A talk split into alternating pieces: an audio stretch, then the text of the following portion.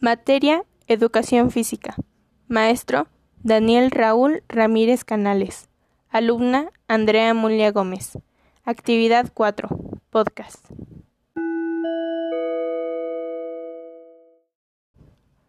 En el tiempo libre de esparcimiento. ¿Qué es el tiempo libre y el juego? Son actividades lúdicas que comúnmente se realizan cuando no se tienen responsabilidades o compromisos. También pueden planearse con antelación y establecerle día y hora. Estas actividades son libres, es decir, tú puedes escoger diferentes aspectos como participar o no, qué actividad se realizará, qué tiempo, entre otros.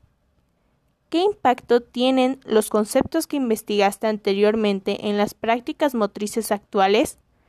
Me ayudó a identificar que las actividades que realizamos a diario, como simples juegos, tienen diferentes funciones, características, objetivos e incluso edades, por ejemplo, los juegos de mesa, lo cual hace que pueda entenderlos y practicarlos mejor. Otro ejemplo puede ser la práctica de los juegos predeportivos, que tienen como fin el ir creando determinadas habilidades. ¿Qué importancia tiene el aprovechamiento del tiempo libre y la práctica de juegos lúdicos y recreativos en la construcción de la corporeidad? Cuando realizamos estas actividades, fomentamos la construcción de la corporeidad, pues las acciones de este tipo nos permiten la libertad de elegir por nosotros mismos qué es lo que queremos llevar a cabo en el juego, y por ende estimula nuestro pensamiento propio, el cual es una parte fundamental de la corporeidad.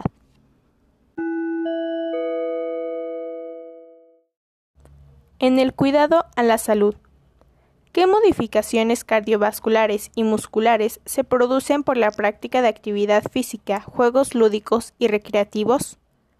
Cuando efectuamos alguna actividad física, nuestro cuerpo quema calorías y ejercita los músculos que estemos ocupando en el ejercicio.